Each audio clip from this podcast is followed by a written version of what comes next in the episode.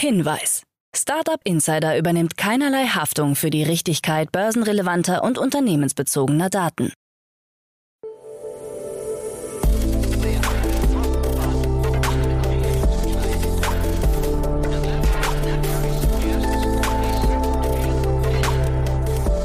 Startup Insider Daily. Morgen Update. Einen wunderschönen guten Morgen und ganz herzlich willkommen zur Morgenausgabe von Startup Insider Daily. Wir haben Freitag, den 17. Juni und am Mikrofon ist Eva Güte für euch. Jetzt gibt's wie immer erst einmal die Tagesthemen im Überblick. DAX 40 im LinkedIn-Check.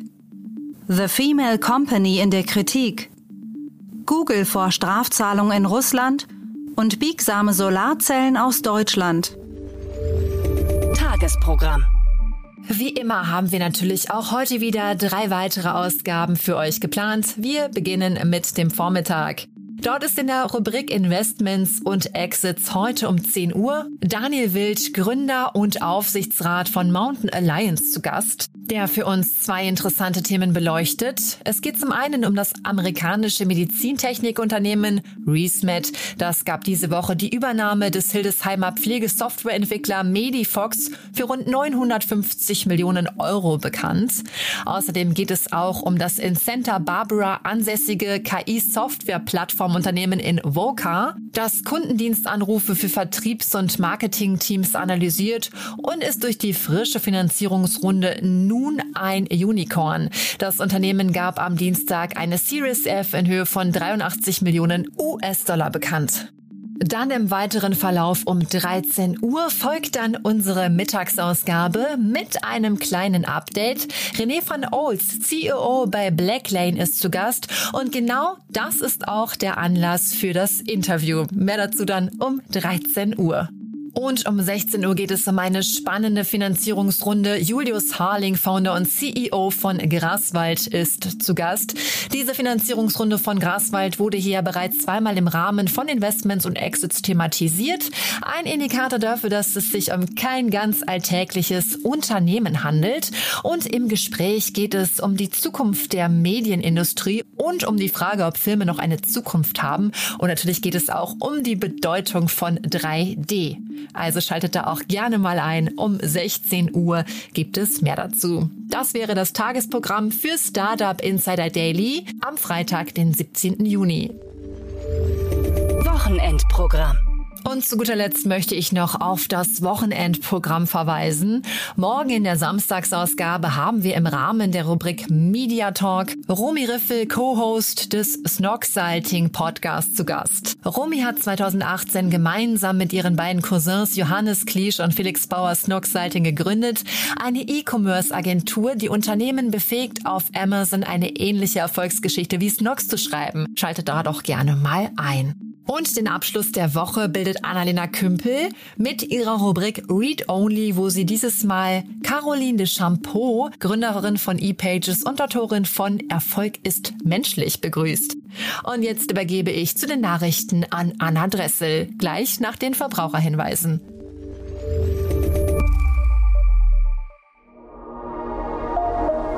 Werbung Bringe die Buyer Experience deiner Kunden auf das nächste Level mit Emlen. Teile Sales Content dynamisch, kommuniziere in Echtzeit und schließe Deals digital ab, so einfach wie noch nie. Sichere dir jetzt deine individuelle Live-Demo unter emlen.io und begeistere deine Kunden.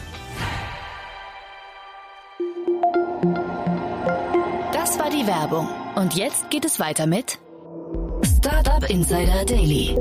Nachrichten. EU will Lieferfahrer schützen. Die EU will Fahrer von Lieferdiensten besser vor Ausbeutung schützen. Es sollen europaweite Mindeststandards zu Arbeitszeiten und Mindestlohn vereinbart werden. Bei einem Treffen der EU-Sozialminister soll auch diskutiert werden, ob Lieferfahrer als Angestellte einzustufen sind. Bundesarbeitsminister Hubertus Heil, SPD, hat sich für die europäischen Schutzstandards bei digitaler Plattformarbeit ausgesprochen und sagte der deutschen Presseagentur im Vorfeld des Treffens, viele Anbieter sind grenzüberschreitend tätig. Dabei dürfe Digitalisierung nicht mit Ausbeutung verwechselt werden, weshalb es europaweite Mindeststandards brauche. Biegsame Solarzellen aus Deutschland. Das deutsche Startup Heliatech hat mit der Massenproduktion seiner biegsamen organischen Solarzellen begonnen. Diese sollen flexibel eingesetzt werden können, gelten als deutlich leichter als herkömmliche Solarzellen und sind vergleichsweise langlebig. Jährlich möchte Heliatech rund 600.000 Quadratmeter der Solarzellen herstellen, später dann bis zu 1,1 Millionen Quadratmeter. Die so produzierten Solarmodule können extrem flexibel eingesetzt werden und sie verlieren auch in Innenräumen nicht an Effizienz. Durch die industrielle Produktion sollen die Herstellungskosten weiter sinken und bei etwa der Hälfte der Silizium-Variante liegen. The Female Company in der Kritik. Das Berliner Startup The Female Company steht wegen seiner Period Panty gegen häusliche Gewalt in der Kritik. Dem Unternehmen wird vorgeworfen, aus dem Thema häusliche Gewalt Profit schlagen zu wollen. Gründerin und CEO Ann-Sophie Klaus verteidigt die ursprüngliche Idee des Produkts. Für das Perioden-Startup ist es nicht die erste Kontroverse. Zum Beispiel hatte das Team mit dem Video One Girl, One Cup vor zwei Jahren ein Tutorial für Menstruationstassen veröffentlicht, und zwar auf der Pornoseite Pornhub. Damals hatte eine Ex-Bewerberin dem Startup und dessen Werbeagentur vorgeworfen, die Idee für die Kampagne geklaut zu haben. DAX 40 im LinkedIn-Check. Auch Großkonzerne suchen im Wettbewerb um Talente weltweit nach qualifizierten Mitarbeitern. Einer Untersuchung der Berlin School of Business and Innovation zufolge wohnen fast zwei Drittel der Mitarbeiter von DAX 40 Unternehmen nicht in Deutschland. Dabei liegen die USA mit 18,7 Prozent an der Spitze, gefolgt von Indien mit 12 Prozent, dem Vereinigten Königreich mit 7,6 Prozent und Brasilien mit 4,5 Prozent. Untersucht wurden 1,58 Millionen Profile von Beschäftigten der DAX 40 Unternehmen auf dem Karrierenetzwerk LinkedIn. Google vor Strafzahlung in Russland. Der Google-Mutterkonzern Alphabet ist von einem russischen Gericht zur Zahlung von 15 Millionen Rubel, umgerechnet 260.000 Euro, aufgefordert worden. Alphabet würde sich weigern, Nutzerdaten einheimischer Personen in Russland zu speichern, was einem russischen Gesetz widerspricht. Das Gesetz birgt allerdings die Gefahr, dass russische Behörden oder Geheimdienste durch die lokale Speicherung leichter auf sensible Daten von Nutzerinnen und Nutzern zugreifen können und dadurch politische Repression vereinfacht wird. Boring Company darf weiter bohren. Die Boring Company von Elon Musk hat die Zusage der Stadt Las Vegas erhalten, ein Tunnelsystem von rund 55 Kilometern Länge und 55 Stationen bauen zu dürfen. Damit wird das unterirdische Transportsystem umfangreicher sein als ursprünglich geplant. Ursprünglich sollte es sich um ein 29 Meilen langes Tunnelnetz handeln, das 51 Stationen miteinander verbindet. Steve Davis, Präsident der Boring Company, erklärte, dass der Tunnelbau in der Innenstadt von Las Vegas im Jahr 2023 beginnen könnte. Dies ist der zweite Schritt und es gibt acht Schritte, die wir bis zur Eröffnung gehen müssen. Es liegt noch ein langer Weg vor uns und es gibt noch viel zu tun. Uber weitet Airport Service aus. Uber bietet seinen Flughafenreservierungsservice jetzt nicht mehr nur in den USA an. Ab sofort steht Reserve at Airports an 55 Flughäfen zur Verfügung, unter anderem auch in Paris und Mailand. Deutsche Flughäfen stehen nicht auf der Liste. Zuvor wurde der Service an mehr als 20 Flughäfen in den USA eingeführt. Uber möchte ankommenden Fahrgästen damit die Möglichkeit bieten, Fahrten mit Uber Black für bis zu 30 Tage im Voraus zu reservieren. Virtuelle Influencerin Anna vorgestellt. Das für seine Videospiele bekannte Unternehmen Krafton hat eine virtuelle Person namens Anna kreiert und diese nun erstmals vorgestellt. Sie soll hyperrealistisch wirken und im Web3-Ökosystem von Krafton Verwendung finden. Wo und wie genau hat das Unternehmen noch nicht im Detail beantwortet. Erstellt wurde Anna mit der Unreal Engine. Vor allem die Generation Sie habe man mit dem Charakter im Blick, erläutert Josh Seo Kinshin von Krafton. In Zukunft könne man sich Anna auch als digitale Influencerin vorstellen, die auch Musik macht.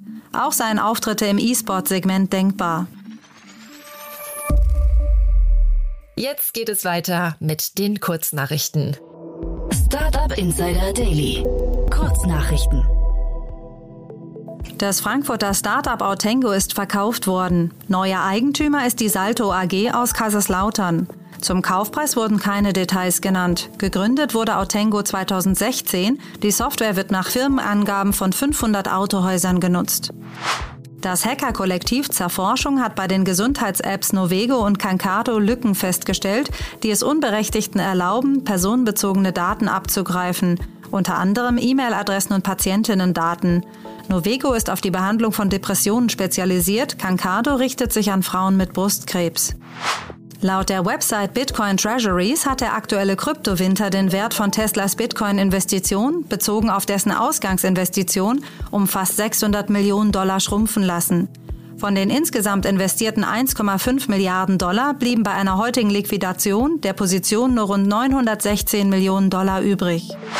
Das Münchner Startup Veridion hat ein Elektroflugzeug namens Microliner angekündigt, das neun Personen 500 Kilometer weit transportieren können soll.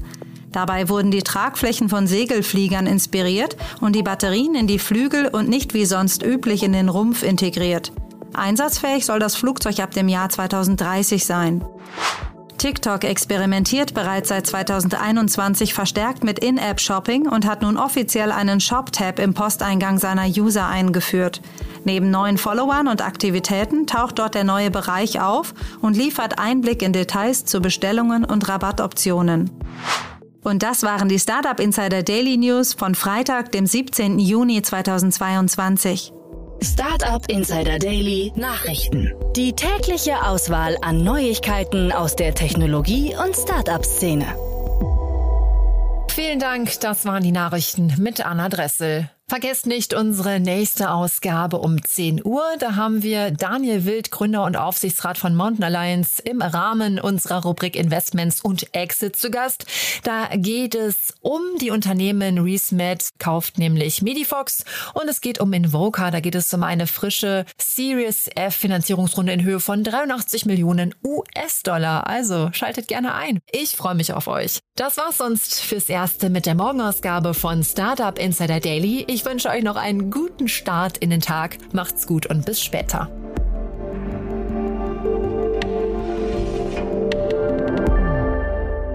Das war Startup Insider Daily, der tägliche Nachrichtenpodcast der deutschen Startup-Szene. Weitere Nachrichten erhält man in unserem täglichen Newsletter.